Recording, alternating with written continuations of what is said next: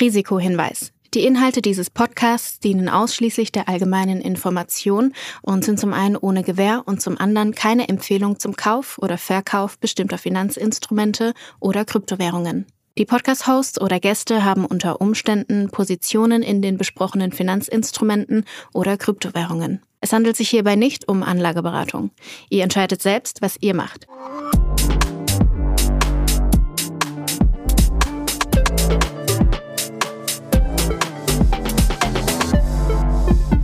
Es ist Folge 84 von Alles Coin, nichts muss. Julius, ich habe, glaube ich, das letzte Mal schon die Folge eingeleitet, dass ich ein dickes, fettes Grinsen auf der äh, Stirn habe. Nee, auf der Stirn hat man kein Grinsen, im Gesicht habe. Ähm, ich bin sehr, sehr happy, weil ich habe mitbekommen, dass die Kryptowelt wieder fliegt. Ich glaube, gestern das erste Mal die 37.000 US-Dollar-Marke beim Bitcoin geknackt, seit Mai weiß ich nicht, 2022 oder sowas. Also quasi eigentlich seitdem wir diesen Podcast gestartet haben. Wir sind jetzt auf einmal so richtig im Bullen-Territory gefühlt. Äh, es hat zwischenzeitlich sogar an der 38.000 US-Dollar-Marke geknackt. Was zur Hölle war los? Und hallo und wie geht's dir? Vielleicht auch noch dazu. Äh, ja, Flo, hast du schon ganz gut erkannt. Die, äh, die Bullen sind zurück im Markt auf jeden Fall. Ähm, und es ist auch so, die erste Woche, ich war, ich war gestern im WeWork und habe äh, witzigerweise, ich habe mal so nach links und rechts geschaut, was die Leute da äh, sich anschauen und ich habe glaube zwei oder drei Leute gesehen, die auf CoinMarketCap waren. Das sind dann schon immer so die die Indikatoren, wenn du irgendwie random siehst, dass Leute Token Tokenpreise checken. Das ist dann schon so der erste Indikator, dass dass die Musik wieder im Markt äh, zurück ist. Und ähm, ja, diese Woche wirklich nochmal ziemlich, ziemlich starker Run. Also jetzt heute, wir nehmen wieder am Freitagvormittag auf. Äh, heute ist so ein bisschen der, der Ethereum Catch-up, Catch-up mit 10% im Plus. Aber gerade die letzten Tage Bitcoin, aber auch viele, viele andere Coins ähm, enorm stark gelaufen. Also von daher, ja, mich freut es natürlich und mich freut es auch für, für alle anderen, die, die den Kryptowinter äh, durchstanden haben, hoffentlich ähm, gut Dollar-Cost-Averaging betrieben haben, ihre Position aufgebaut haben. Und dann kann man sich jetzt auch zurücklehnen muss keine Panik schieben, äh, dass man irgendwie äh, zu spät einsteigt oder ähm, ja, wie auch immer, sidelined ist, sondern äh, kann jetzt dann, kann sich auch ein bisschen freuen.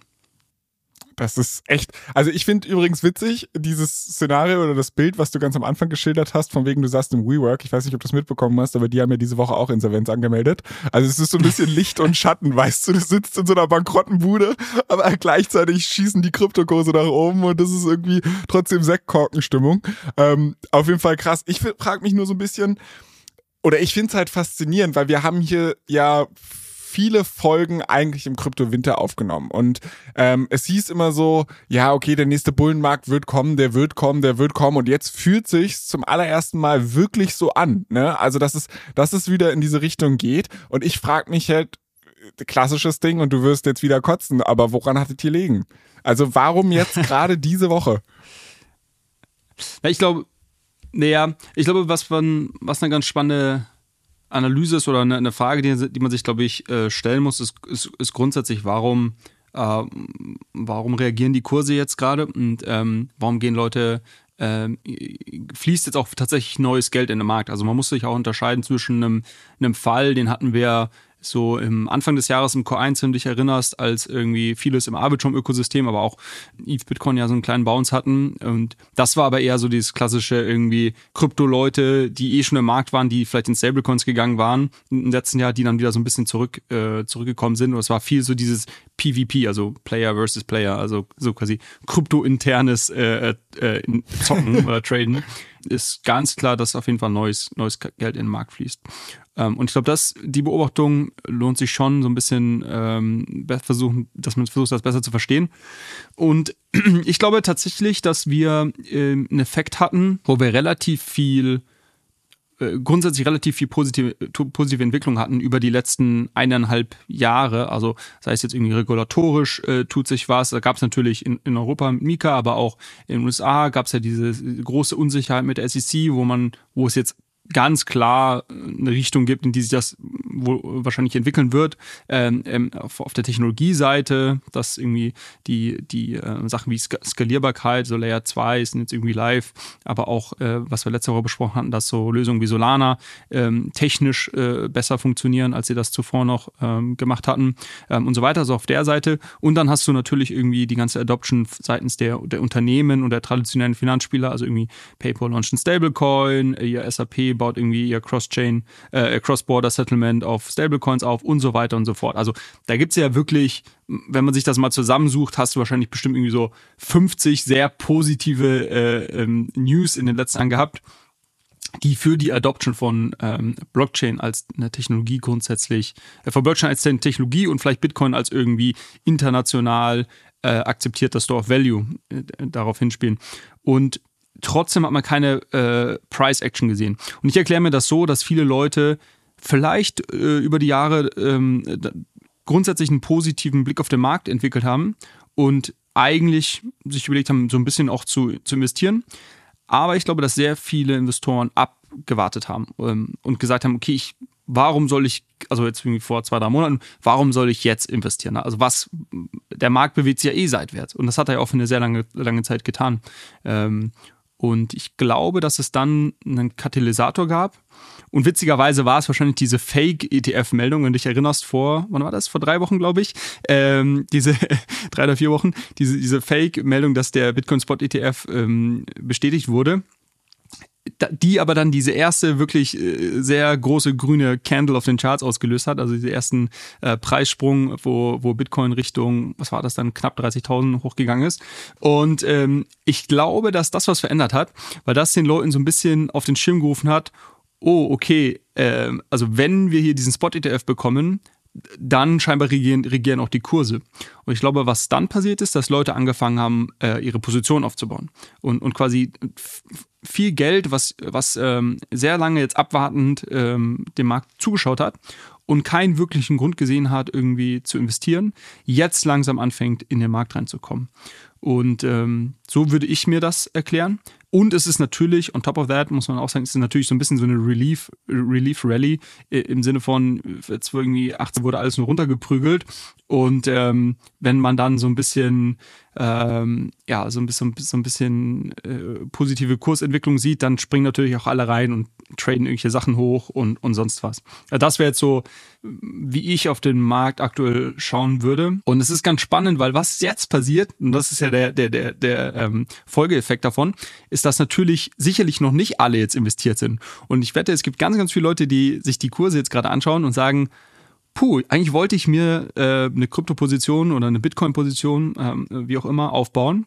Bei 25.000 äh, 25.000 Dollar Bitcoin habe ich mir gedacht, hm, fühlt sich irgendwie nicht so richtig günstig an. Und jetzt ist es plötzlich bei 37.000. Und ich sage dir ganz ehrlich, Flo, ich bin mir nicht sicher, und das ist jetzt vielleicht schon so ein bisschen Prediction, ich bin mir nicht sicher, ob wir Bitcoin jemals nochmal unter 30.000 Dollar sehen werden. Uh. Und naja, und, äh, und die Frage musst du dir dann schon stellen, wenn du einen langfristigen Zeithorizont hast, wie lange warte ich jetzt, wie lange schaue ich dem zu? Warte ich auf einen Pullback? Keine Ahnung, ob der jetzt so schnell kommt.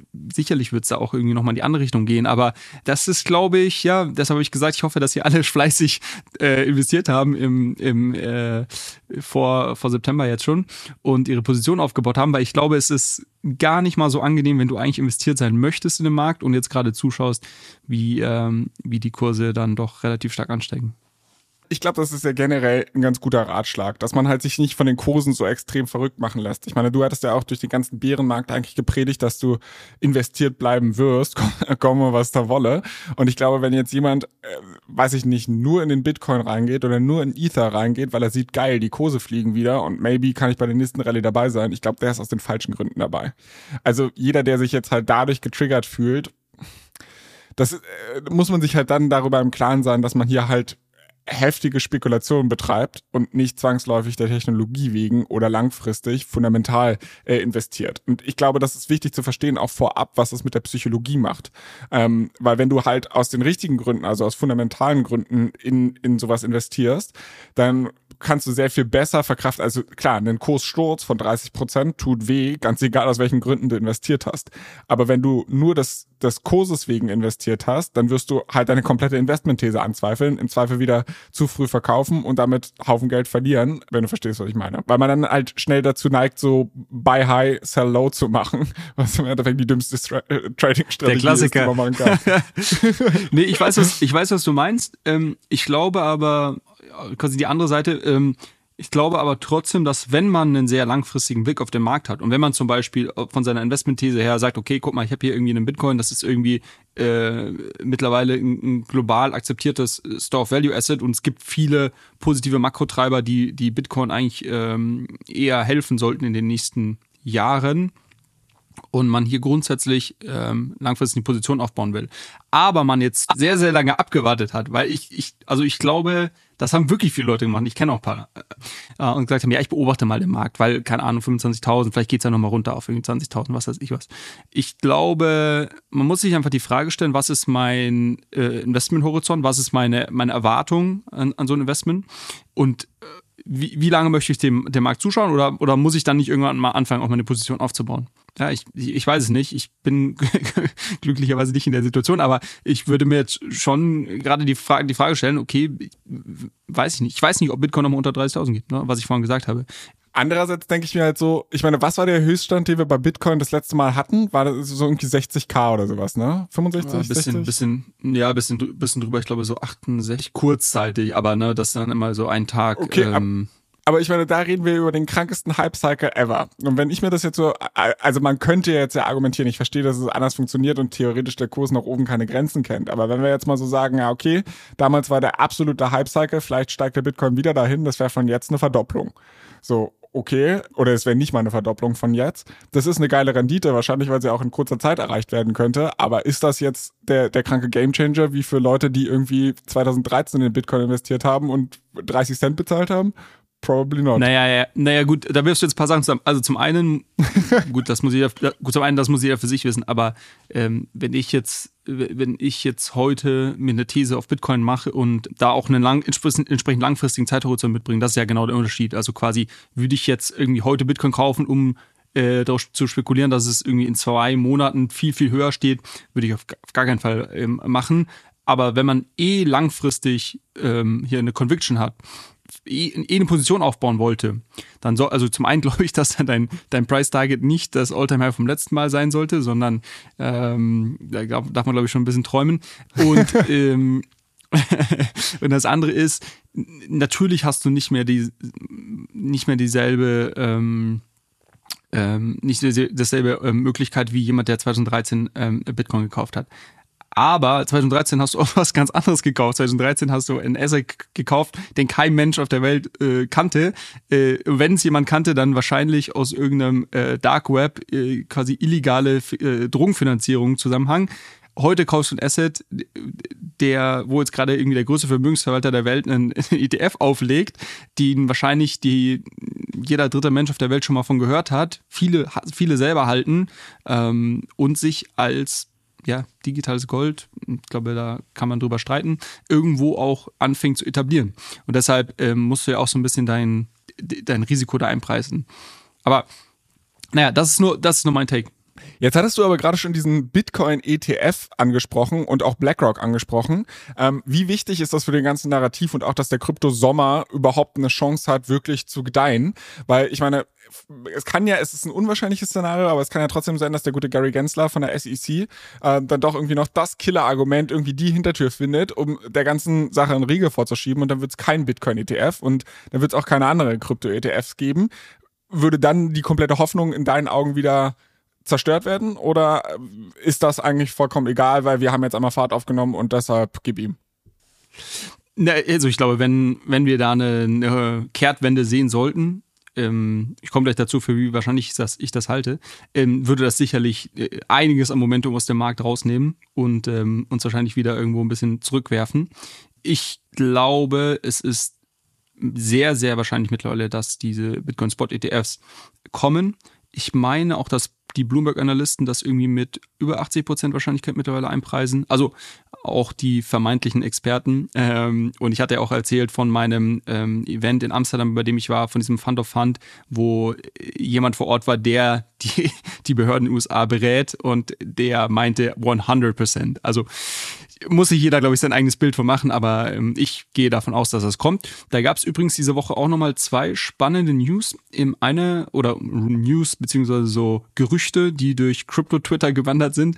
Eins davon war das, dass es wohl jetzt, ich glaube ab heute oder ab Montag, so einen Zeitraum von 10 bis 14 Tagen gibt, in dem keiner der unterschiedlichen ähm, ETFs, die jetzt angefragt wurden, in so einer äh, Commentary Phase gibt. Also irgendwie, da gibt es immer so unterschiedliche Zeiträume, wo die SEC dann äh, da irgendwas bemängeln kann oder, oder irgendwie kommentieren kann und dann können die Unternehmen wieder zur Stellung nehmen und so weiter. Und wenn und das ist äh, eine Vermutung, die es aktuell gibt, wenn die SEC diese Bitcoin Spot ETFs zulässt, würde sie womöglich alle, ich glaube neun Stück sind es aktuell, alle gleichzeitig zulassen. Und das würde funktionieren, wenn alle neun zur selben Zeit nicht in dieser äh, Review oder Commentary Phase sind. Und ähm, diese Phase hätten wir, haben wir jetzt genau im November für zehn Tage, glaube ich, und dann erst wieder im Januar, Februar.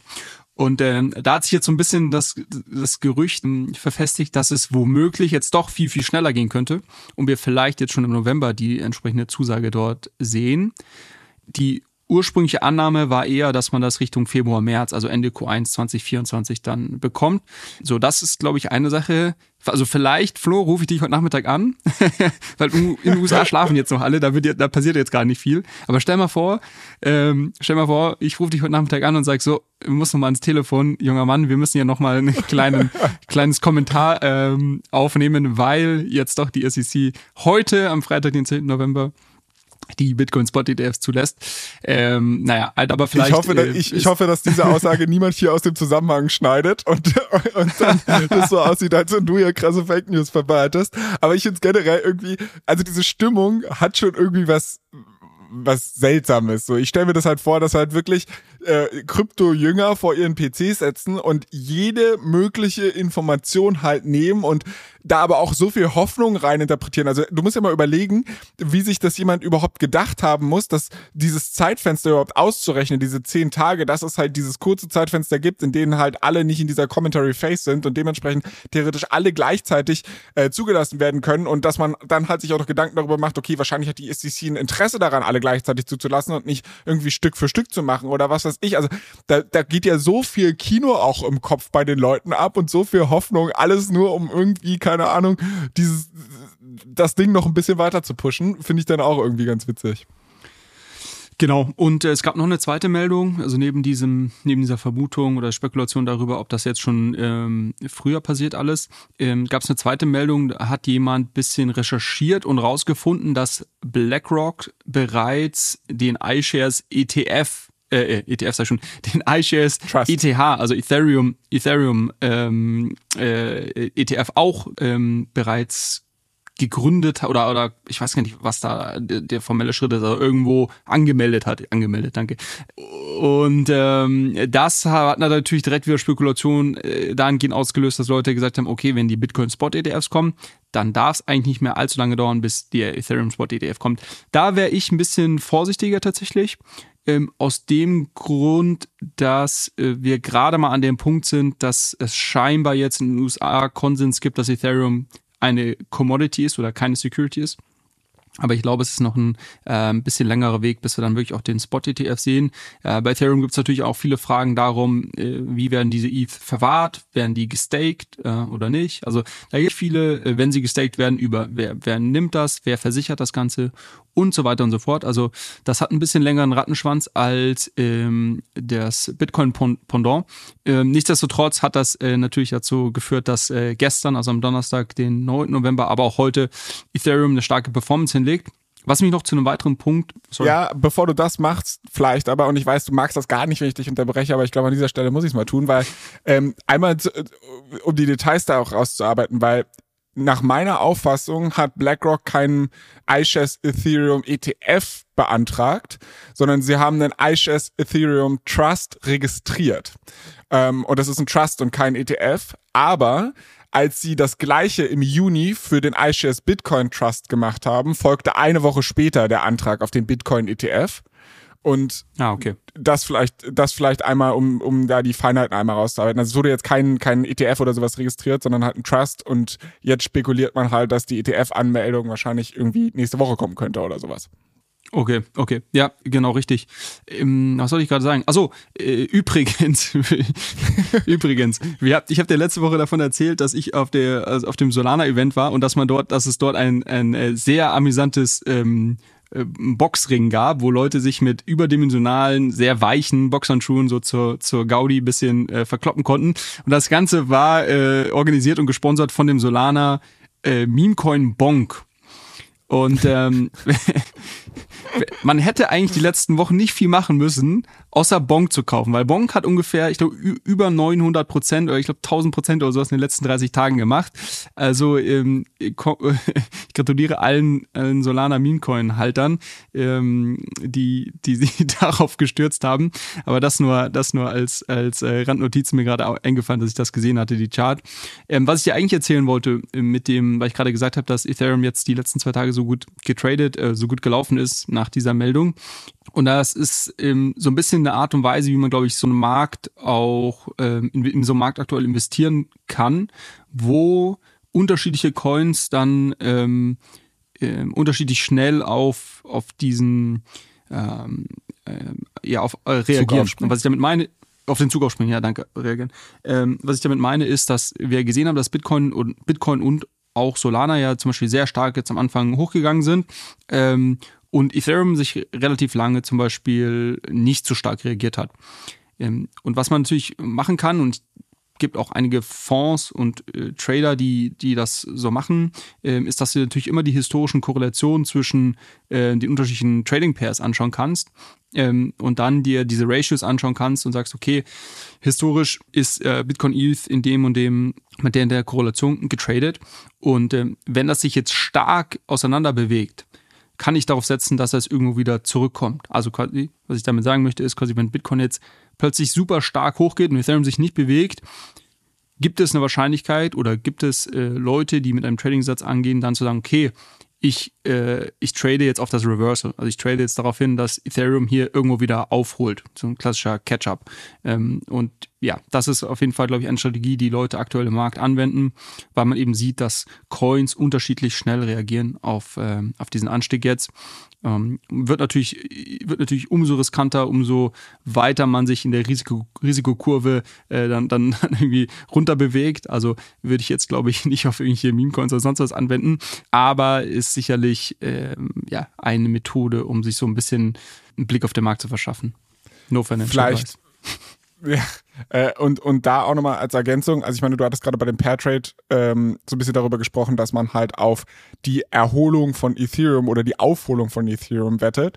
Es könnte aber natürlich auch sein, dass sich dieser Spread einfach schließt, weil Bitcoin wieder runterkommt. Und ähm, professionelle Trader würden dann halt wahrscheinlich nicht nur Ethereum kaufen, sondern gleichzeitig auch Bitcoin shorten, weil wenn, die Wette, die man ja eingeht, ist, dass man sagt, okay, äh, historisch betrachtet lag die Korrelation oder der Abstand zwischen beiden Assets so. Ähm, und ich gehe davon aus, dass es auch zukünftig so bleiben wird. Jetzt hat Bitcoin krass angezogen, Ethereum äh, äh, ja traded sideways.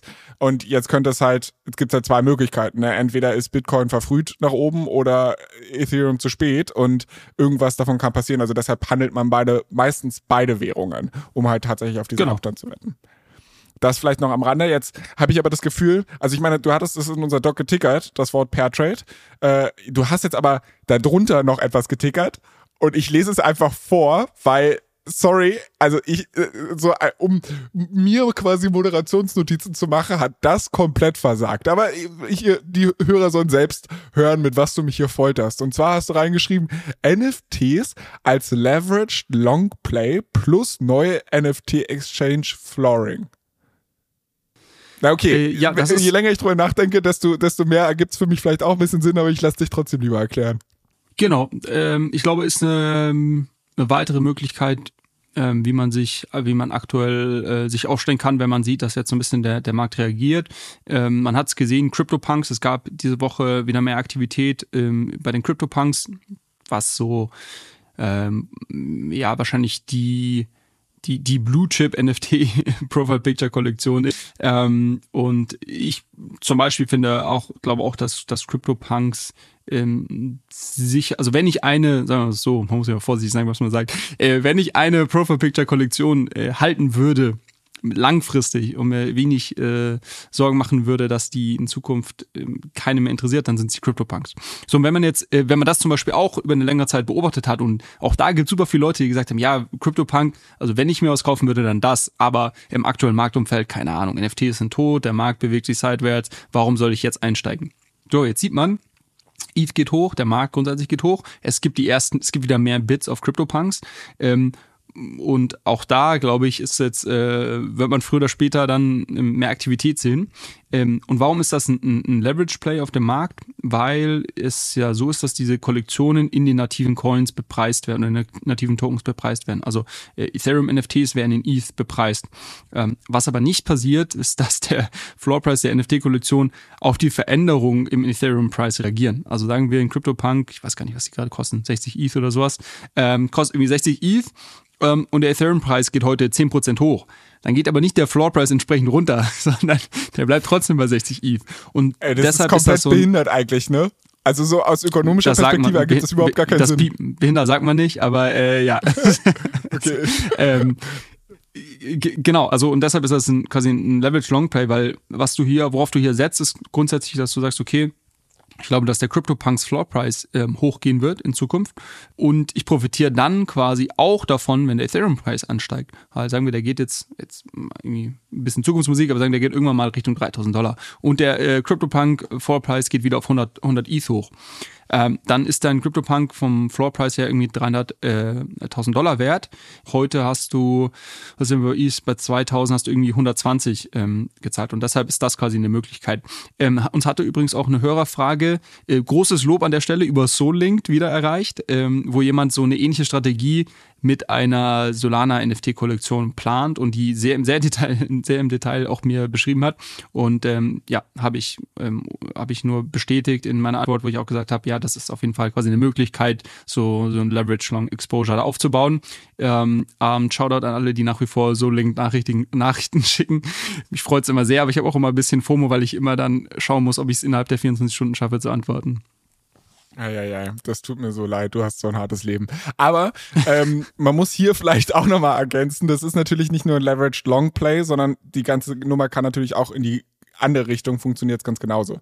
Also in dem Augenblick, wo die ganzen Kryptokurse halt abgeschmiert sind damals, sind die Floorpreise nicht dafür hochgegangen, sondern die blieben da auch konsequent und dementsprechend hast du eigentlich doppelt verloren. Oder teilweise sind die Floorpreise ja sogar noch nach unten gegangen und damit hast du dann quasi doppelt verloren. Also genau der gleiche Effekt, den du nach oben hast, hast du nach unten auch. Das vielleicht als, als kleiner Risikohinweis an dieser Stelle. Aber was hat jetzt mit dieser NFT-Exchange auf sich? Ach so, genau, das ist mehr so ein, ähm, so ein Product Find von meiner Seite die Woche. Äh, es gibt eine neue NFT-Exchange, die gestartet ist, die heißt Flooring. Ähm, werden wir in die Show Notes packen. Ähm, und die ist noch gar nicht so lange äh, jetzt am Markt, hat aber schon signifikant Volumen abgegriffen, hat paar innovative Features, also für alle, das ist mehr so als ähm, Hinweis für alle, die hier irgendwie aktiv im NFT-Markt sind, äh, schaut euch das mal an. Gibt, glaube ich, ein paar spannende Incentives, um dort zu handeln. Falls ihr eh handeln wollt, könnt ihr das dort machen. Dort machen. Ähm, äh, genau. Also ich finde, es schaut, schaut cool aus. Ich stecke aber auch noch nicht 100% im Detail drin. Das finde ich halt so krass. Ich meine, kannst du dich noch daran erinnern, wie wir vor einem Jahr, glaube ich, Blur hieß das ganze Ding, das ich mhm. ausprobiert habe, fand ich irgendwie auch ganz, ganz stark. Und die haben ja dann auch irgendwie den Platzhirschen auf dem NFT-Marktplatz-Game äh, ziemlich schnell Wasser abgegraben. Und das finde ich finde ich halt irgendwie so heftig, dass du ja eigentlich normalerweise in der Welt, wenn du einen Marktplatz aufgebaut hast, sind das ja häufig sehr stabile Modelle. Also, weil du ja so ein Henne-Ei-Problem hast bei dem Aufbau eines Netzwerkes. Du brauchst halt Leute, die Produkte zur Verfügung stellen, die sie verkaufen wollen und du brauchst die Käufer. Das ist am Anfang sehr schwer aufzubauen, weil wenn du keine Käufer hast, dann wirst du keine Verkäufer haben und wenn du keine Verkäufer hast, hast du keine Käufer. Wenn du das aber einmal ins Rollen gebracht hast, dann ergibt sich halt daraus ein Netzwerkeffekt, weil es halt sehr viele Leute oder sehr schwer ist für andere Marktplätze das nachzumachen. Bei NFT-Marktplätzen ist es irgendwie so, dass jeden Tag ein neuer aus dem Boden schießt und der auch noch signifikant Traction bekommt. Das ist so eine ganz, ganz andere Dynamik ja. im Kryptospace irgendwie. Ja, also ganz so dynamisch ist dann doch nicht. Also Blur zum Beispiel äh, hat, hat, sich, hat sich sehr stark behauptet, haben aber auch einfach ein viel besseres Produkt als, als OpenSea, muss man sagen. Ähm, hat sich auch äh, sehr schlau Blur sehr initial an eine andere Nutzergruppe gerichtet ähm, und quasi nicht an den typischen Retail-Trader, sondern an Leute, die mit etwas mehr Volumen und vielleicht etwas professioneller äh, NFTs handeln.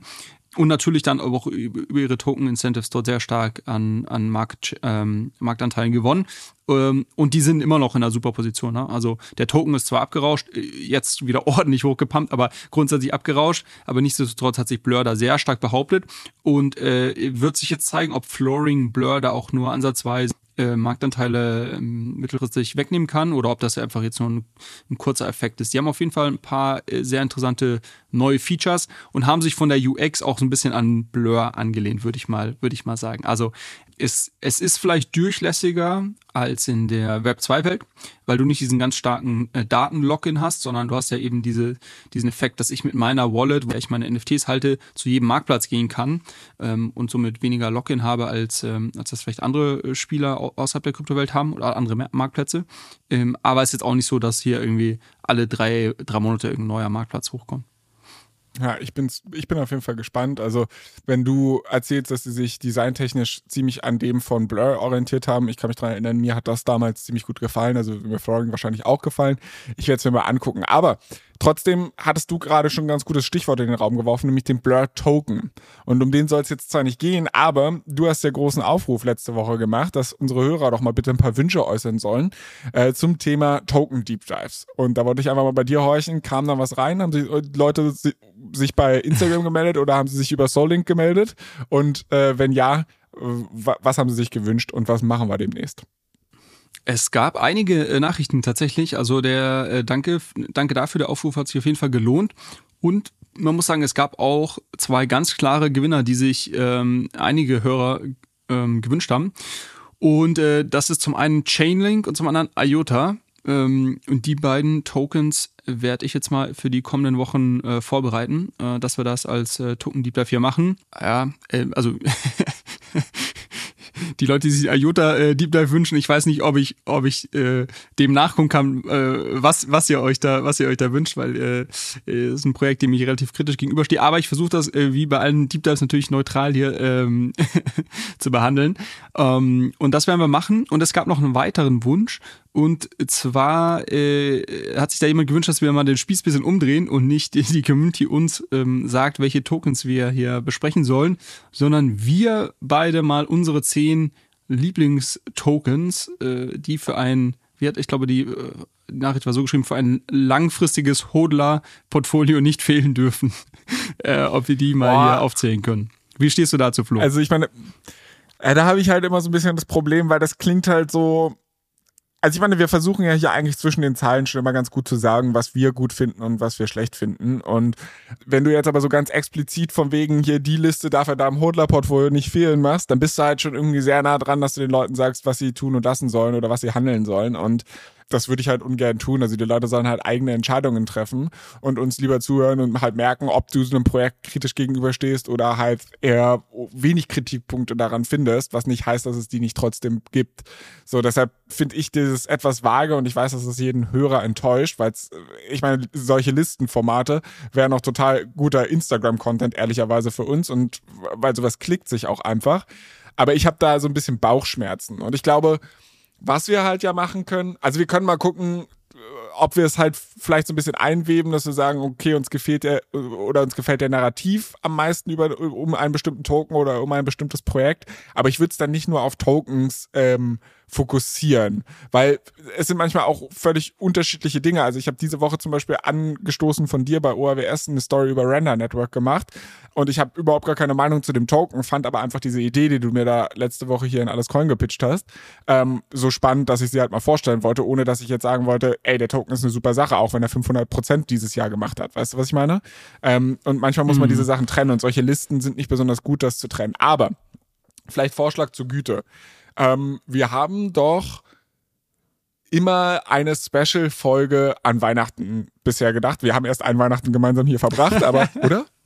Hatten wir schon zwei? Ich glaube, wir hatten eins. Nee, eins. Also auf jeden Eins. Fall, äh, auch dieses Jahr haben wir ja überlegt, äh, wieder eine Special-Folge zu machen ähm, mit unserem guten Freund Max von Blog Stories.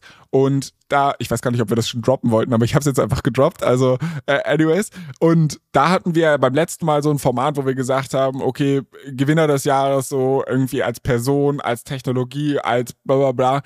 Und ich glaube, da würden wir wahrscheinlich ja in diesem Segment auch nochmal so eine Art Bestenliste aufstellen, weil wir einfach darüber diskutieren werden.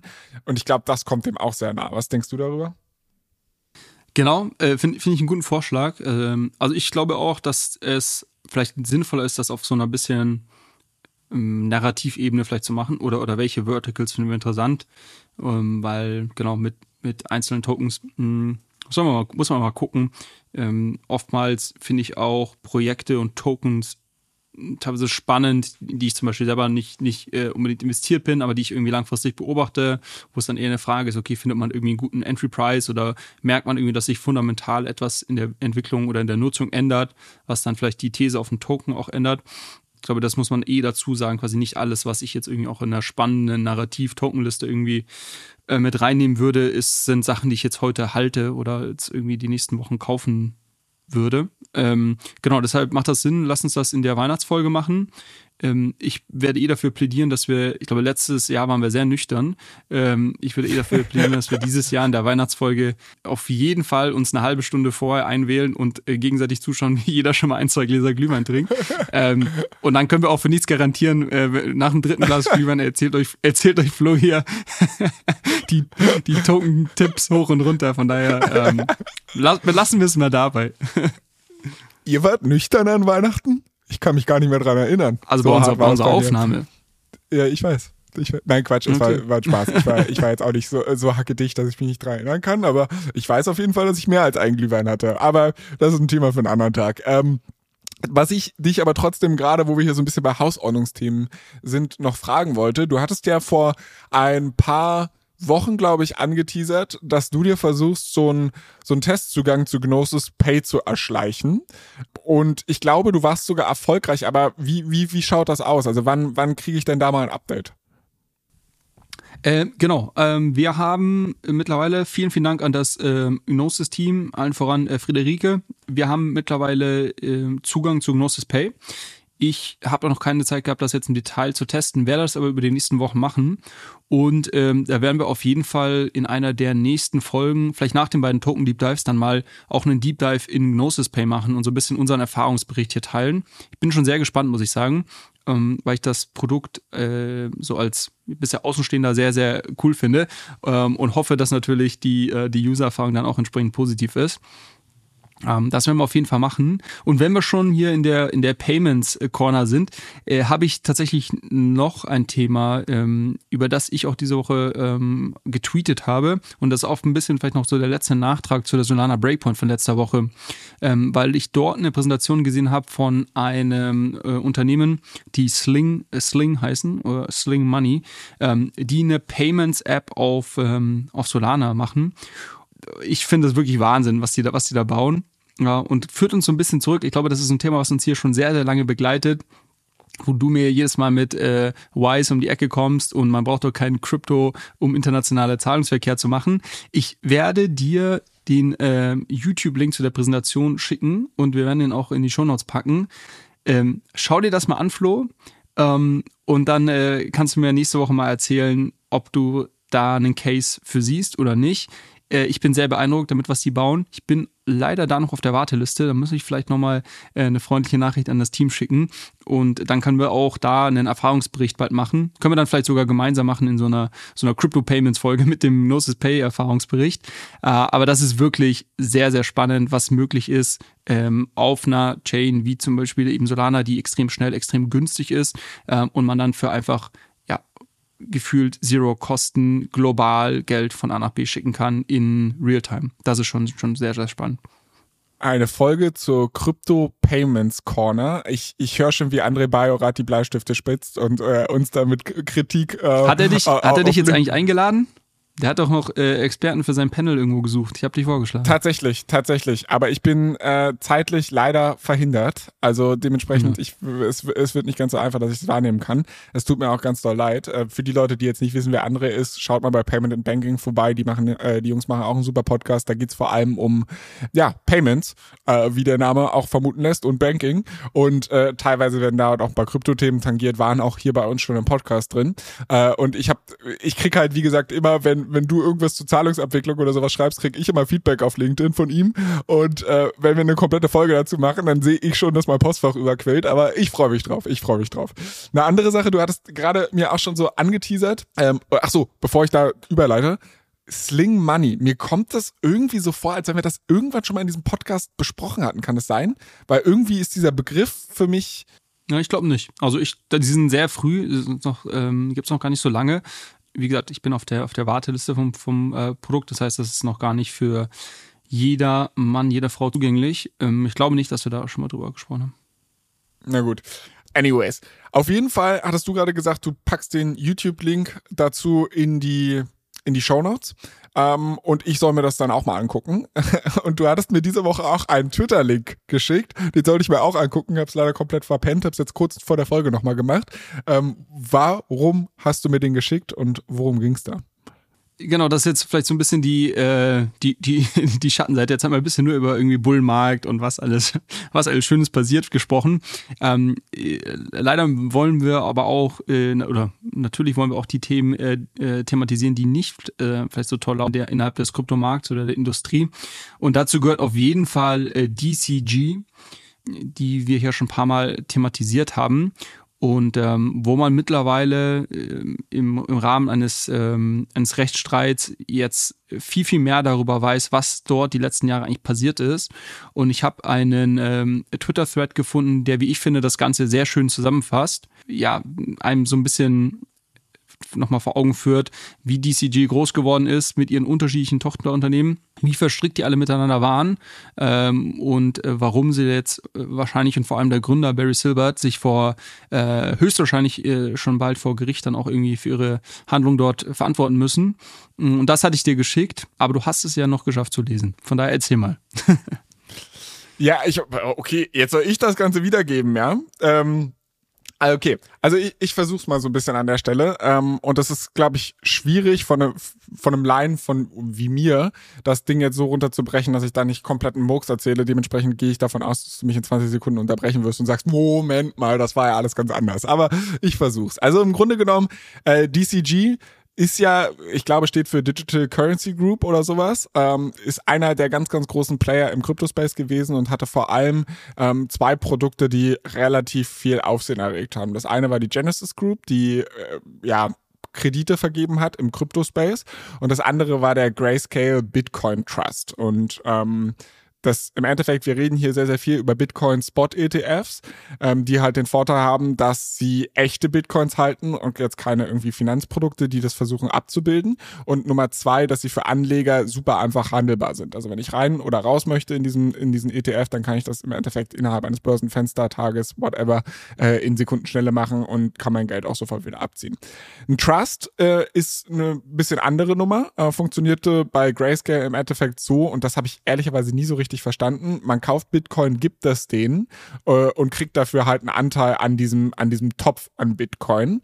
Ähm, du kannst diese Bitcoins daraus aber nicht wieder zurückziehen.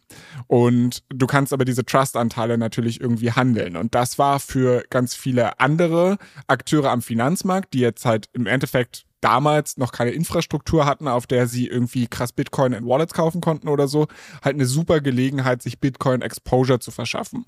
Und das heißt, sehr viele große, größere Investoren wahrscheinlich auch ähm, haben halt Trust-Anteile gekauft, weil sie es halt im Endeffekt in ihren eigenen Depots halten konnten und jetzt keine andere Infrastruktur aufsetzen mussten. Ähm, und weil halt so viel Nachfrage auf diesem, ja, Grayscale Trust war, ähm, führte das dazu, dass der zu einem Premium gehandelt wurde, anhand, wenn man das verglichen hat mit den Bitcoins, die da eigentlich drin lagen. Also wenn da 100 Bitcoins drin lagen, wurden, musste man eigentlich 110 Bitcoins quasi dafür bezahlen, umgerechnet jetzt in, in Dollarkurse. Und ähm, das hat dazu geführt, dass und jetzt kommt ein neuer Akteur in diese ganze Story rein, zum Beispiel Fonds wie Three Arrows Capital auf die Idee kamen und gesagt haben, Moment mal, ist ja eigentlich eine total geile Nummer, wenn dieser Trust irgendwie über Jahre zu einem Premium von 10, 20 oder teilweise sogar bis zu 50 Prozent tradet, ähm, da muss ich doch irgendwie risikolos Money mitmachen können. Und im Endeffekt, was die halt gemacht haben, ist, die haben quasi sich eine große, große Menge an Bitcoin geliehen und haben die halt quasi in diesen Grayscale Trust reingegeben ähm, weil sie wussten, sie kriegen in sechs Monate Anteile an diesem Trust, die 50 Prozent mehr wert sind und haben das Ganze abgesichert, indem sie halt schon zu dem Zeitpunkt, wo sie die Bitcoin weggegeben haben, ihre Trust-Anteile mehr oder weniger auch leer verkauft haben oder ihre Bitcoins quasi leer verkauft haben und dann halt diese Leerverkaufswette wieder geschlossen haben, sobald sie diese Trust-Anteile bekommen hatten und konnten damit halt ein risikoloses oder quasi risikoloses Premium von, weiß ich nicht, bis zu 40 Prozent einstreichen. Ich hatte gerade schon gesagt, dass 40 Prozent ist eine super Sache, aber 40 Prozent ist noch sehr, sehr viel geiler, wenn man da ganz viel eine Hebelkraft die Knete schafft, also im Endeffekt mit Leverage reingeht und äh, halt ganz, ganz viel sich dazu noch leiht. Und jetzt ist die Frage, okay, wer leiht denn bitte Three Arrows Capital so viel Knete? Und im Endeffekt stellte sich heraus, naja, okay, einer der größten Kreditgeber für Three Arrows Capital war die Genesis Group oder ich weiß nicht, ob sie Group heißen, keine Ahnung, Genesis. Und ich hatte gerade ja schon gesagt, dass Genesis ebenfalls zu dem gleichen Firmenimperium gehörte wie halt dieser Grayscale Trust. Und man könnte jetzt ja meinen, okay, dieses Premium, das es da gibt auf diesen Grayscale Trust, das ist ja nichts, was in Gesetzesbüchern steht, dass es dieses Premium gibt.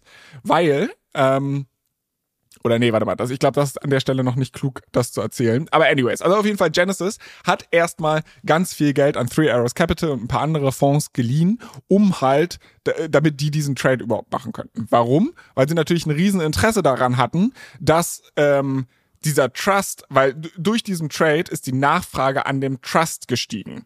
Äh, oder die Assets under Management, die halt in diesem Trust drin lagen. Und das war halt für Genesis, Schrägstrich DCG, den ja Grayscale gehört hat, einfach eine komplette Cash-Cow, weil sie 2% Management-Fee auf jeden Dollar, der da halt in diesem Trust lag, bekommen haben. Ne? Also dementsprechend, sie hatten ein großes Interesse, monstermäßige Kredite rauszugeben, um sie, ähm, weil die im Endeffekt wieder in ihrem Trust gelegen sind. Ne? Und die Kohle, die Genesis verliehen hat, kam halt von Leuten, die halt ihre Bitcoin bei Genesis geparkt haben und dafür eine Rendite abknöpfen wollten. Und, so, und dazu muss man sagen, das ganz ganz kurz, ja. und dazu muss man sagen, also alles richtig besetzt, dazu muss man sagen, das war gefühlt jeder. Also Genesis war das im letzten Crypto-Cycle, also sprechen hier über die Jahre 2020, 21, äh, 22, das Crypto Lending Desk. Also jeder äh, hat seine oder viele haben ihre ihre äh, Crypto Assets über Genesis verliehen, um dort halt eine entsprechende Rendite äh, zu erwirtschaften.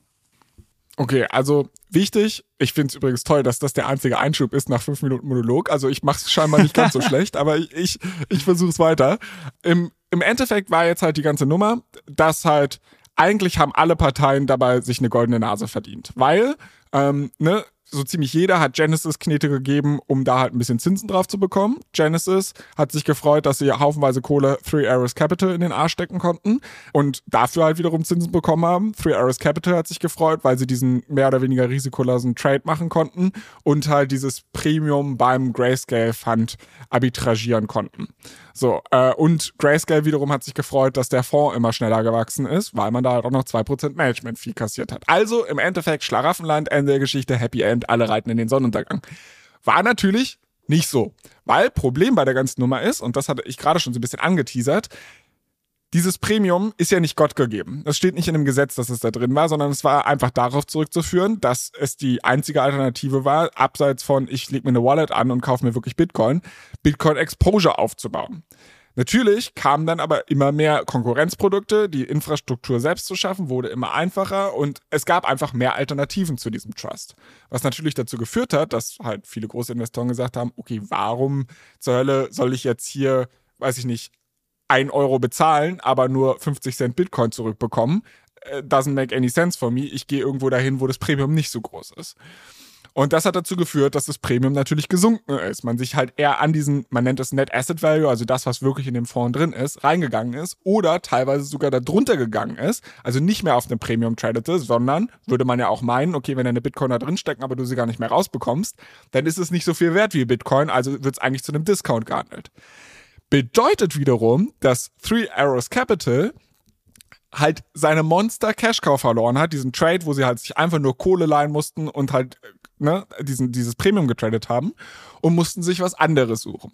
Und jeder, der sich ein bisschen im Crypto-Space auseinandergesetzt hat, ähm, der hat mitbekommen, dass Three Arrows Capital dann halt irgendeinen Trade im Terra Luna Ökosystem gefunden hat, der ihn auch extrem viel Cash gebracht hat. Ich weiß gar nicht, was sie da genau gemacht haben, aber das ist für die Story nicht ganz so wichtig. Ähm, und haben da halt Kohle ohne Ende gemacht. Lief also weiter. Problem bei der ganzen Nummer war aber, dass Terra Luna dann doch nicht so stabil war, wie alle gedacht haben. Ne? Ähm, wir hatten hier darüber auch berichtet, also hört gerne nochmal in die Folge rein. Das ganze Ökosystem crashte und Three Arrows Capital ging mit ein paar anderen Hedgefonds krass pleite. Was bedeutet das? Naja, wenn du pleite bist, ist erstmal eine beschissene Situation für dich, ist aber auch beschissene Situation für die Leute, die dir Geld geliehen haben. AKA Genesis. Die waren ja einer der größten Kreditgeber von denen und die haben jetzt die Kohle, die sie von dir und mir zum Beispiel hatten, haben sie gar nicht wiederbekommen und konnten sie auch uns nicht zurückgeben. So, und dementsprechend fing auf einmal an, ein Riesenloch in der Genesis-Bilanz aufzutauchen, weil halt die Forderungen, die man gegenüber Kreditnehmern hatte, nicht mehr werthaltig waren. Um jetzt aber Panik zu vermeiden und dazu die Leute anzustiften, wie Julius oder vielleicht mich oder die halt ihre Kohle bei Genesis geparkt haben, musste man natürlich irgendwas machen, um die Leute zu beruhigen. Und der Vorwurf, der jetzt in diesem Gerichtsverfahren so ein bisschen steht, ist, man hat da eiskalt gelogen. Man hat gesagt, man sei nicht zahlungsunfähig, sondern es gibt irgendwie nur Mismatches etc. pp.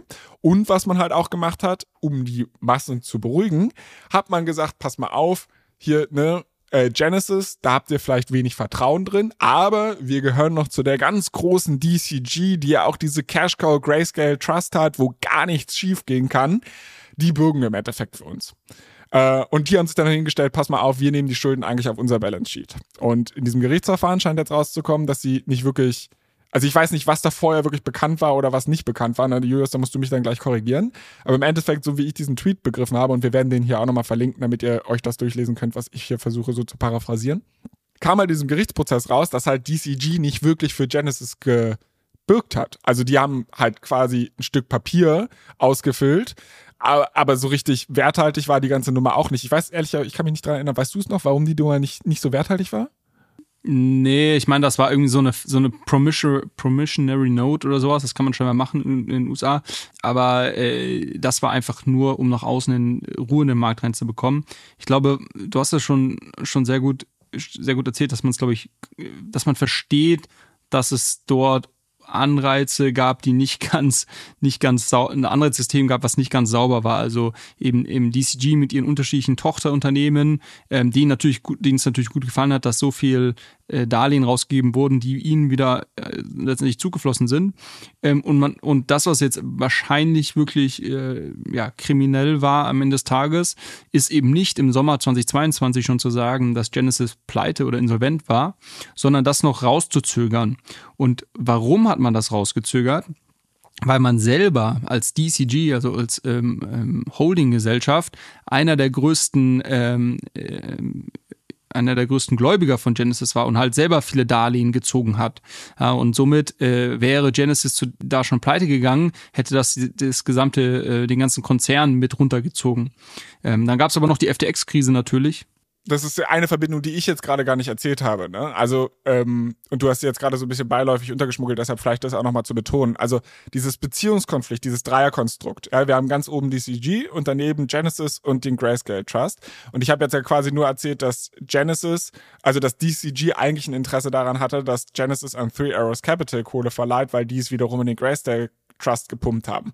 Man muss aber auch dazu sagen, dass halt die Mutter, also DCG, extrem hohe Schulden bei der eigenen Tochter, nämlich Genesis hatte. Und in dem Augenblick, wenn Genesis insolvent geht, dann kommt halt ein Insolvenzverwalter und sagt, ja, pass mal auf, wir gucken jetzt mal, was hier überhaupt noch für Assets sind, damit die Gläubiger wenigstens ihre Kohle bekommen. Und dann würde man halt auch sagen zu der Mutter, ey, pass mal auf, du musst die Kohle, die du Genesis schuldest, musst du jetzt mal zurückzahlen, damit wir die Gläubiger bedienen können. Und das wiederum hätte wahrscheinlich DCG das Genick gebrochen und deshalb haben sie es verzögert. Also du hast es zwar genauso gerade schon eigentlich erzählt, aber vielleicht nochmal die Betonung oder das noch ein bisschen mehr ausgeschmückt, dass das halt eigentlich nochmal ein starkes Stück obendrauf war. Genau, um, um das Ganze auch ähm, jetzt, dass wir zum, zum Ende kommen, quasi, das ist jetzt endlich das, was jetzt rausgekommen ist in dem Gerichtsverfahren, dass dort hinter den Kulissen diese Insolvenz ganz stark verschleppt wurde. Letztendlich wurde äh, Genesis dann im Januar 2023 ähm, mehr oder weniger dazu mussten sie Insolvenz anmelden, weil es einfach äh, ganz klar ersichtlich war, dass sie ihren unterschiedlichen ähm, ähm, ja, unterschiedlichen Gläubigern nicht mehr nachkommen äh, konnten oder oder und ja, diese Zahlung, ähm, diese Darlehen zurückzahlen konnten. Und ähm, die, die große Frage ist jetzt, wie sich das letztendlich jetzt auf DCG ähm, und, und dann ähm, auch Barry Silbert auswirken wird. Aber was wir halt jetzt mittlerweile gesehen haben, ist, dass das ein, ein riesen Imperium dort aufgebaut wurde, ähm, was aber jetzt in den letzten Jahren äh, oder wahrscheinlich über mehrere Jahre ähm, durch sehr äh, zwielichtige Geschäfte letztendlich ähm, einfach nur vielleicht auch so groß geworden ist und diese unterschiedlichen Verstrickungen der einzelnen Personen ähm, und dieser Gesellschaften ähm, sich man jetzt erst weiß, wie das wirklich als zusammengehangen ist und ähm, ja, es ist schon schon Wahnsinn, wenn man das wenn man das mal so durchliest. Also das das ist auch auf jeden Fall filmreif diese ganze Story. Vielleicht kann man das irgendwie ähm, ja, das müsste eigentlich so ein Megafilm werden, weil, weil Three Arrows Capital, die hingen ja wiederum auch mit, mit FTX äh, so ein bisschen zusammen und mit Alameda. Und also da könnte man eigentlich so, so einen riesen Film draus machen, wo diese ganzen unterschiedlichen Parteien drin vorkommen, deren Geschichten erzählt werden. Und am Ende des Tages äh, bricht alles zusammen. Du, ich hab dir doch mal diese Idee gepitcht hier von so einer FTX-Sitcom. Weißt du, wie die da alle ihre Orgien gefeiert haben auf den Bahamas und dann im Endeffekt erzählt man das so ein bisschen äh, auch. Da, das kann man da alles drin verweben. Wir weißt du, wir machen da eine tolle, tolle Sitcom draus, ähm, weil da musst du dir nicht mal irgendwie Gags ausdenken. Das ist so, das ist so urkomisch und das meine ich nicht mal im positiven Sinne, sondern da sind halt so viele verrückte Dinge drüber gelaufen, dass man da entweder weinen oder oder lachen muss.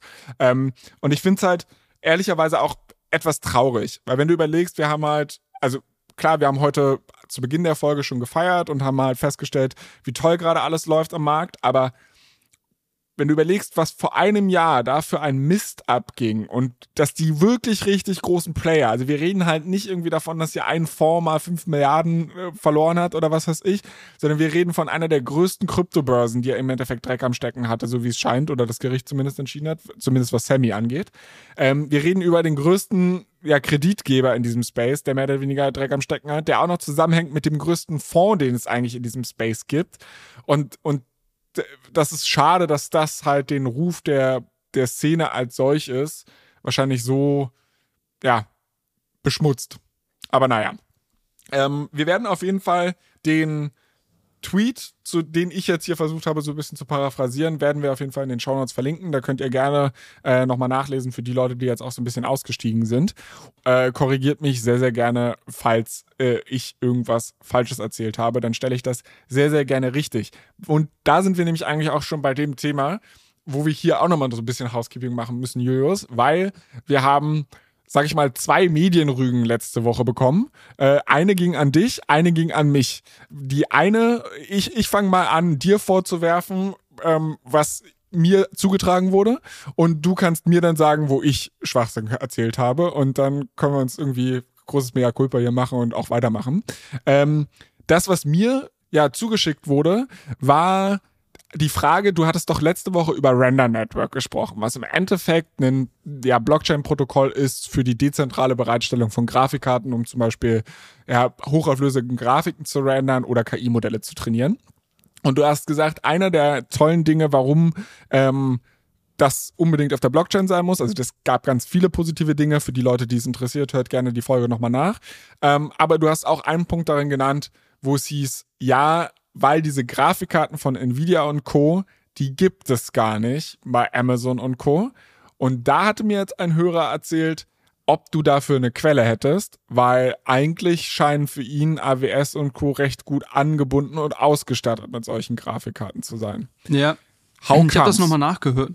Ich habe das nochmal nachgehört tatsächlich. Also meine Aussage hat sich darauf bezogen, dass ich, ich habe zwei Podcasts zuletzt gehört. Ich habe einen gehört mit den Gründern von Render und einen mit den Gründern von ähm, vom Akash Network, die ja beide in dem gleichen Space letztendlich unterwegs sind.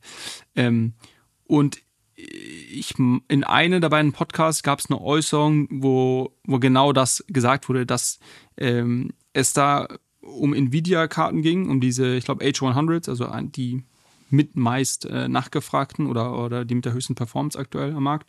Und dass es dort scheinbar eine, eine, eine Entscheidung gab, äh, seitens Nvidia, dass die auch nicht auf, ähm, auf AWS oder Google Cloud und so weiter gelistet werden sollen. Was ich nicht weiß wiederum ist, ob sich das auf eine gewisse, auf eine gewisse Produktionsoutput oder sowas bezogen hat. Also dass man irgendwann gesagt hat, okay, äh, die, die Cloud-Anbieter haben eh schon, ähm, die haben eh schon signifikant Karten, äh, die dürfen jetzt irgendwie nicht an die geliefert werden oder sowas. Das, das weiß ich nicht. Ähm, was Fakt ist, wir haben mal nachgeschaut, es gab im Juli diesen Jahres eine, eine Meldung von AWS gemeinsam mit Nvidia, dass ähm, die A100, H100 Karten jetzt auch auf AWS verfügbar sind. Also scheinbar gibt es die dort. Ich habe auch nochmal mit einem Kollegen äh, gesprochen, der sich das, äh, diesen Markt auch mal im Detail angeschaut hat. Und der meinte ja, das Thema ja, dass die Kapazitäten dort ständig quasi ausgebucht sind und somit quasi begrenzt, äh, sehr stark begrenzt sind und ähm, diese dezentralen Netzwerke wie Render oder Akash es schon geschafft haben, einen signifikanten Anteil äh, oder, oder einen signifikanten Prozentsatz von der Kapazitäten, die es auf den großen zentralen Anbietern wie AWS oder, äh, oder Google Cloud gibt, in ihrem Netzwerk, Netzwerk bereitzustellen. Äh, also es ist nicht so, ähm, das müssen wir, glaube ich, richtig stellen, dass es diese Karten gar nicht gibt, ähm, sondern es ist einfach so, dass, ähm, und das haben wir ja letzte Woche auch gesagt, dass die Nachfrage so hoch ist, dass die großen ähm, die großen Plattformen diese Nachfrage gar nicht, der Nachfrage gar nicht nachkommen können und gar nicht den ganzen Supply bei sich auf die Plattform ziehen können, weil, und das scheint aber schon so zu stimmen, es dort auch ein Bestreben gibt seitens der Produzenten oder Hersteller äh, wie Nvidia, dass es, äh, dass diese Karten jetzt nicht alle nur am Ende des Tages nur bei AWS landen, sondern eben auch äh, in entsprechenden Gaming-Laptops oder, oder ja, was weiß ich, was wo die überall verbaut werden, äh, verfügbar sind. Ähm, genau.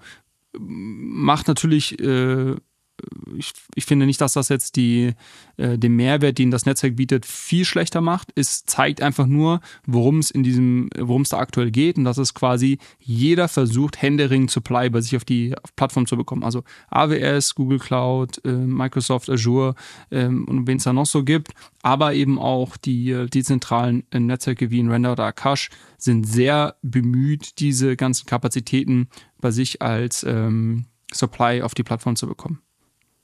Ja, also ich meine, ich kann mir sogar vorstellen, dass ähm, sowas wie Render tatsächlich auch so eine Metaebene einziehen wird. Also warum sollten nicht auch die Cloud-Provider ehrlicherweise, also klar, die haben ihre geschlossenen Ökosysteme und so weiter, aber warum soll es nicht irgendwann auch eine API geben, wenn die damit Knete verdienen können, dass halt in, in Spitzen oder so, also wenn wenn du mehr Geld oder ein Premium verlangen kannst, das Ganze über, über Render zu verticken, warum solltest du es nicht machen? Weißt du, also da hast du, finde ich, nochmal bessere Preis- und Angebotssachen können den Markt besser regeln als eine Company, die x Dollar dafür verlangt und entweder zahlt es oder lässt es bleiben. Und da hast du hier eine, eine deutlich dynamische Dynamik, wenn man so sagen kann. Also ich finde es trotzdem sehr spannend, unabhängig von dem Punkt, ob es jetzt diese, diese Grafikkarten in den großen Cloud-Providern gibt oder bei den großen Cloud-Providern gibt. Nichtsdestotrotz ein sehr, sehr netter Hinweis. Äh, der im Übrigen, warte mal, ich muss mal gucken, wer uns das geschrieben hat. Äh, Alexander hieß der Gute. Ähm, vielen Dank, Alexander, für, für, für den Nachtrag. Und Julius, du hast ähm, mir direkt, glaube ich, am Samstag noch eine WhatsApp geschickt und meintest, uh, das, das, das müssen wir auch nochmal hier im Podcast erwähnen zu einer Sache, über die wir gesprochen haben. Worum ging es da?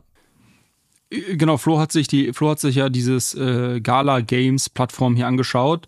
Ähm, genau, ehrlicherweise habe ich da gar nicht reingeschaut, ähm, aber Flo hat so ein bisschen darüber berichtet, ähm, was da für Spiele gibt und so weiter. Ähm, und ich hatte nur danach äh, den Hinweis be kommen, dass es aktuell ähm, einen Rechtsstreit gibt zwischen den unterschiedlichen, äh, zwischen den Co-Foundern von Gala, die sich äh, gegenseitig wegen Diebstahl und Veruntreuung äh, vor Gericht aktuell verklagen. Äh, also ähm, so, so schön wie Flo hier diese die Gaming-Welt äh, geschildert hat, da vielleicht einfach nochmal der Hinweis von unserer Seite. Ähm, jeder, der das jetzt vielleicht irgendwie zum Anlass nimmt, sich auch irgendwie, gibt sicherlich auch einen Token und sonst was, sich das anzuschauen. Ähm, es gibt einen Artikel dazu, den werden wir verlinken. Ähm, also da vielleicht ein bisschen vorsichtig sein. Genau. Dadurch, dass wir jetzt aber in dieser Folge schon genug Rechtsstreit und kriminelle Aktivitäten hatten, würde ich sagen, äh, lass uns vielleicht mit ein, zwei positiven Sachen ähm, weitermachen. Und zwar haben wir ja immer noch einen riesen Backlog an Hörerfragen, was unsere Hörer trotzdem nicht davon abhalten soll, weiter Fragen zu stellen. Wir versuchen jetzt hier nur die mal so ein bisschen Stück für Stück auch an abzuarbeiten. Und eine Hörerfrage, die wir bekommen haben, kam von dem guten Paul. Ähm, die war relativ lang, deshalb werde ich sie nicht im Detail vorlesen, sondern versuche da auch irgendwie so ein bisschen zu kürzen. Und zwar hat er so ein bisschen eingeleitet von wegen, nimm mal an, dass du gemeinsam mit einem Freund einen kleinen Kryptofonds starten willst. Äh, nur kleines Geld und äh, oder nur kleine Beträge, eigenes Geld. Da fand ich witzig, weil da ist er bei dir eigentlich in der richtigen Adresse. So wie ich es mitbekommen habe, hast du ja mittlerweile auch einen eigenen Fonds gelauncht. Ich glaube, das ist nicht nur dein eigenes Geld und auch nicht nur kleine Beträge, aber ich glaube, ich habe dir dafür hier nie gratuliert, oder? können, wir, können wir andermal, können wir andermal machen. Aber äh, okay, noch, noch ist auch noch, noch ist auch noch, genau, äh, zu, zu, früh, um wirklich zu gratulieren, aber wir, wir sind da auf einem guten Weg. Okay, ja, vielleicht ja in der Weihnachtsfolge. Wir werden mal schauen. Na gut, aber äh, nimm mal jetzt an, du startest mit einem äh, Freund einen kleinen Kryptofonds. Und die Frage, so wie ich sie verstanden habe, ging so ein bisschen in die Frage Setup. Und zwar, was für eine Plattform würdest du eigentlich nutzen, die sicher ist, die dezentral ist, aber die auch die maximale Token-Auswahl hat? Weil er ähm, ist halt eigentlich relativ happy mit Gnosis. Ähm, allerdings bringt das wohl auch ein paar Challenges dabei äh, mit sich, weil wenn du das halt irgendwie auf ein Netzwerk aufsetzt, kannst du auch nur die Tokens, weiß ich nicht, traden, die auf diesem Netzwerk aktiv sind oder da angeschlossen sind. Und wie würdest du es machen? Also was für ein Setup bräuchtest du eigentlich, um, wie gesagt, diese Punkte Sicherheit, Dezentralität und Tokenauswahl zu maximieren? Genau, ich glaube, das, was Paul dort beschreibt, ist vielleicht ähm, für einige Leute sogar relevant, ja, weil oftmals ist es ja so, äh, so nehme ich das wahr, dass wenn sich Leute für den äh, Kryptomarkt ähm, interessieren oder dort irgendwie aktiv sind, dann findet man meistens in seinem erweiterten bekannten Freundeskreis irgendwie noch ein paar weitere, die vielleicht da auch drin stecken. So, und früher oder später ist man vielleicht in dem Punkt, dass man sagt, hey, guck mal, du bist irgendwie, du siehst hier die einen Sachen, ich sehe irgendwie die anderen Sachen, lass uns doch mal irgendwie, äh, keine Ahnung, ein bisschen ein paar Euro zusammenwerfen und wir investieren das äh, äh irgendwie gemeinsam und ähm, teilen uns am Ende den Gewinn. Äh, erstmal muss man da sagen, man muss aufpassen, ähm, das kann man jetzt machen, wenn man sein eigenes Geld ist oder wenn man das irgendwie mit seinem besten Kumpel zusammen macht. Man muss schon ziemlich genau aufpassen, wenn das irgendwann mal mehr Leute und größere Summen werden, weil äh, dann ist das, ähm, geht das dann schon eher Richtung Investmentclub, Fondsgeschichten und sonst was. Und äh, ja, wie Flo schon gesagt hat, ich beschäftige mich mit den Themen intensiver und äh, das ist dann äh, rechtlich und so weiter alles gar nicht mehr so trivial. Aber darum soll es heute nicht gehen, sondern es geht, glaube ich, um eine Problematik, die daraus entsteht, dass man gemeinsam seine Assets vielleicht mit jemand anders irgendwie teilt. Und die Problematik ist die, dass man ähm, ein sicheres Setup haben möchte. Ähm, vielleicht ein Setup, was ähm, in dem nicht jeder Einzelne über die vollen Assets verfügen kann. Ähm, ich glaube, das hat er so ein bisschen beschrieben. Ähm, aber auch ein Setup, was man ähm, vielleicht außerhalb von der zentralen Börse hat. Und eins, indem man möglichst flexibel natürlich in unterschiedliche Tokens auf unterschiedlichen Blockchains und weiter investieren kann. Ähm, und die Gnosis Safe Wallet oder mittlerweile heißt ja nur noch Safe Wallet ist eigentlich so der Standard, ähm, muss man glaube ich sagen, wenn es darum geht, ähm, eine, eine Wallet aufzusetzen, die darüber abgesichert ist, dass es mehrere Signer gibt ja, und man sagt dann zum Beispiel, es gibt so ein Two out of Three Scheme, also es gibt drei Schlüssel, die Leute an dieser Wallet halten. Und man kann nur eine Transaktion tätigen, wenn zwei der drei ähm, Schlüssel eine Transaktion signieren. Das hat den Vorteil, dass äh, wenn man vielleicht seinem besten Kumpel oder wem auch immer, dem man das zusammen macht, nicht 100% vertraut oder vielleicht 99% vertraut, aber sagt, ah, wenn er zu viel getrunken hat, dann tradet er oder sie wieder irgendwas nachts in der Bahn. Das möchte ich eigentlich nicht. Dann macht man so ein Setup. Dann muss äh, der oder diejenige dich erstmal nachts anrufen, aufwecken und sagen, hier unterschreib und signier mal bitte kurz, ich, ich will hier Bon kaufen. Ähm, und ähm, deshalb hat sich das bewährt. Das ist eigentlich der absolute ähm, ähm, Standard bei den Multisig Wallet, also Multisignature äh, äh, Wallets, diese Saves aufzusetzen. Auch ein sehr, sehr tolles Produkt. Übrigens habe ich gestern erst ähm, gesehen, dass es jetzt bei Messari einen neuen Report über die Adoption von Safe gibt. Ähm, den habe ich leider nicht mehr geschafft, heute, ähm, heute früh noch zu lesen. Würde ich mir aber auf jeden Fall für nächste Woche ähm, auf die To-Do-Liste setzen. Dann werden wir da auch, können wir da auch mal ein bisschen erzählen, wie viele Leute es denn eigentlich anwenden. Also Safe. Wirklich sehr, sehr spannend zu sehen. Ähm, das Problem ist allerdings mit Safe, und das ist jetzt Safe-spezifisch, wenn man den mal auf einer Chain aufsetzt, ist man ähm, begrenzt auf die Assets auf dieser Chain. Ähm, man, es gibt da, glaube ich, auch ein Proposal im Forum bei Safe, das in Zukunft zu ändern. Ähm, und übrigens versuche ich, den, äh, einen der Gründer von Safe für unsere ähm, Founder Series zu gewinnen. Ähm, der ist, glaube ich, gerade busy, weil er hat mir noch nicht geantwortet, aber äh, da gibt es bestimmt auch andere Wege, ein Intro zu bekommen. Und dann werden wir ihn mal, können wir ihn diese Fragen auch mal stellen. Ähm, aber auf jeden Fall ist das halt eine der Limitierungen, die man dann in Kauf nimmt. So, und ähm, was Paul da jetzt auch gefragt hat, es gibt auch andere Anbieter, zum Beispiel Fireblocks. Ähm, bei Fireblocks muss man sagen, das ist sehr, sehr wird schnell sehr, sehr teuer, weil die sich primär eben an größere Kryptofonds, Hedgefonds und sowas richten, die das dann nutzen. Also ein extrem sicheres Setup, ähm, auch eben so Multisignature, Non-Custodial, das heißt, kein, kein, du gibst keiner anderen Partei Zugriff auf deine Coins. Ähm, ähm, und dort hast du oft mehr Flexibilität dann, äh, was, die, was die Anbindung von unterschiedlichen Chains angeht. Ähm, aber grundsätzlich ist das eigentlich ähm, immer ein Trade-off. Und ich glaube, es gibt deshalb auch nicht wirklich so eine ähm, pauschale Antwort, die man auf diese Frage geben kann, sondern man muss sich das, glaube ich, sehr im Einzelfall anschauen, mit wem mache ich das, wie, wie viel vertraue ich dieser Person, gibt es vielleicht eine Möglichkeit, dass man so ein Safe aufsetzt, wo man eben diesen Vorteil hat, dass, dass nicht eine Person alleine handeln kann.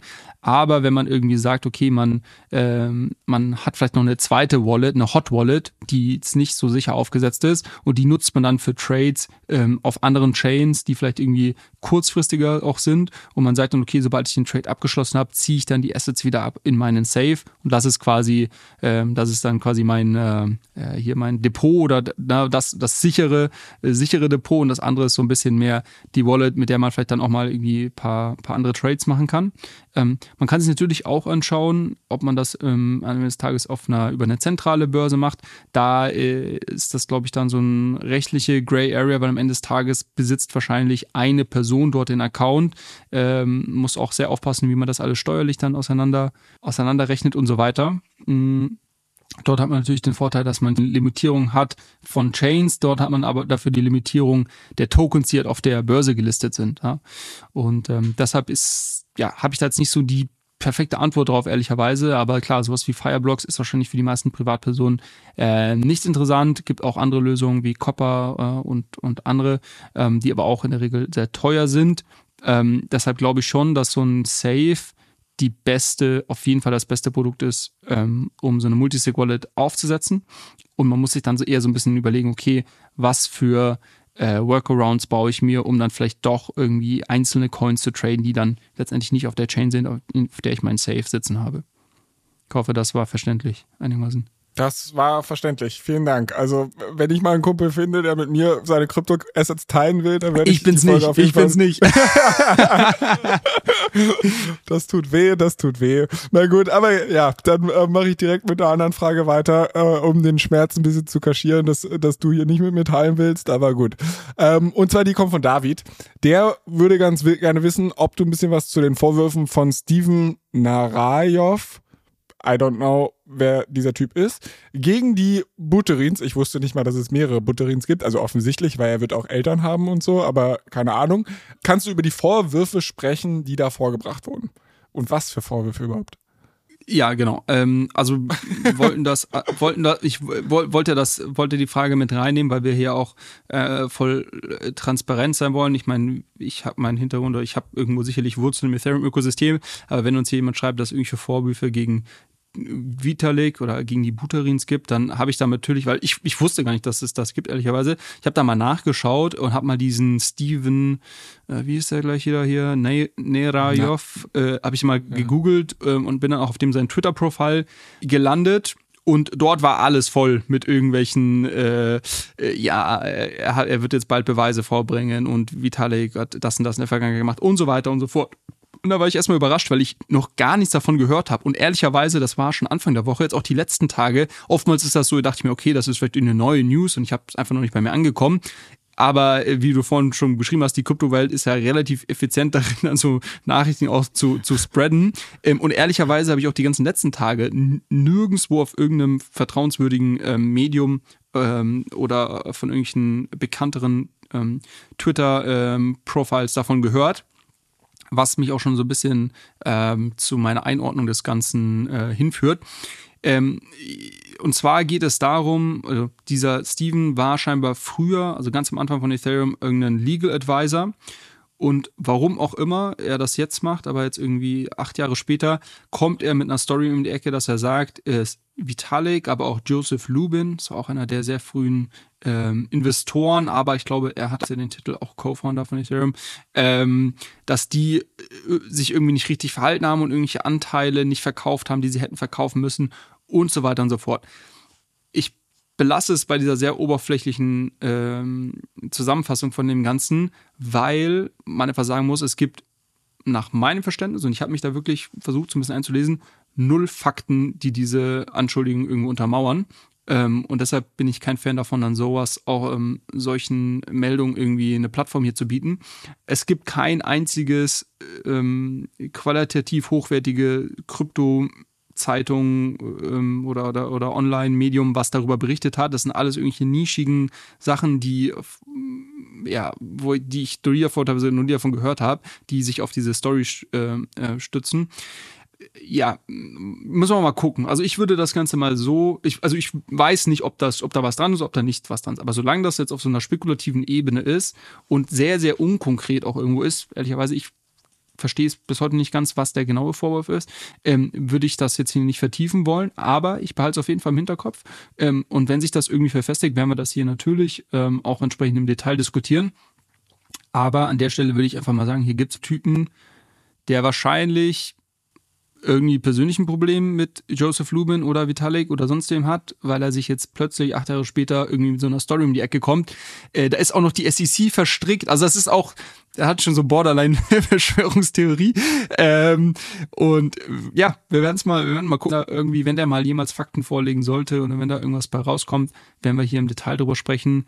Äh, zu dem Zeitpunkt lieber, ich glaube, David hat uns die Frage gestellt, genau, David, ähm, hoffe ich, kannst du verstehen, dass wir es bei die ähm, der Einordnung belassen. Tipp, top.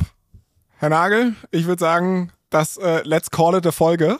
Ähm, und ja, äh, für die Leute, die halt irgendwie Lust haben, ähm, uns auch mal Hörerfragen zu schicken, Themenwünsche, Kritik, Fragen. Ihr seht ja, wir versuchen relativ offen damit umzugehen. Wir freuen uns sehr darüber. Wir sind auch für jeden Input dankbar, weil wir jetzt, obwohl die Kryptowelt relativ effizient darin ist, viele Gerüchte schnell irgendwie in alle entlegensten Winkel der Erde äh, zu verteilen, kriegen wir trotzdem hier nicht alles mit. Deshalb weist uns gerne auf die Dinge hin, die ihr besonders spannend findet, über die wir hier sprechen sollen.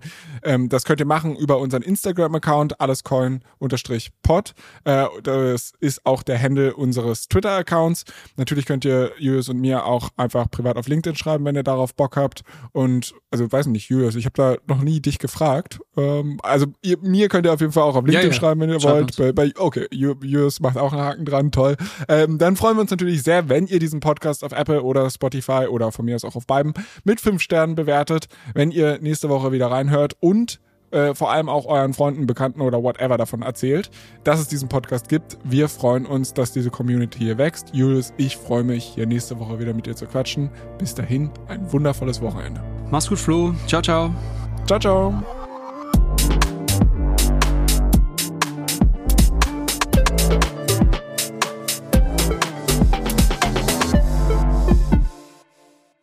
Dieser Podcast wird produziert von Podstars bei OMR.